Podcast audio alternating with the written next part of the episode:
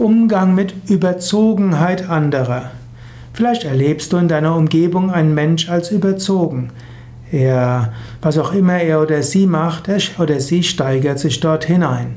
Vielleicht ist seine Gestik überzogen, sein Kleidungsstil überzogen, sein Sprechstil überzogen oder das, was er sagt, überzogen.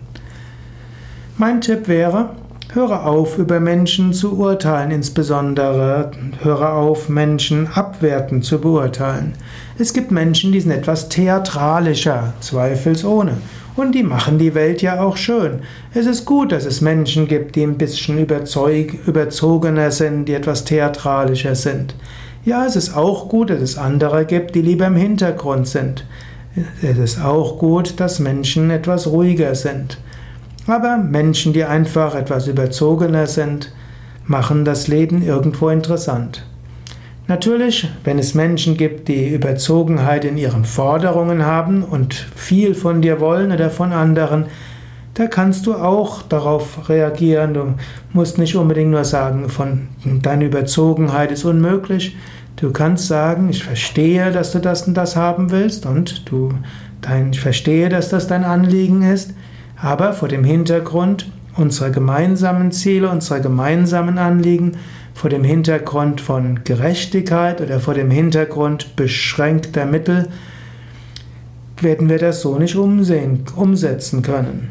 Manchmal musst du nicht auf Überzogenheit von Forderungen gleich bösartig reagieren, manchmal musst du einfach auch die andere Seite dem anderen vermitteln. Und manchmal muss man einen Kompromiss erwirken. Manchmal ist Überzogenheit von Forderungen einfach auch nur ein Spiel, um Verhandlungen zu führen.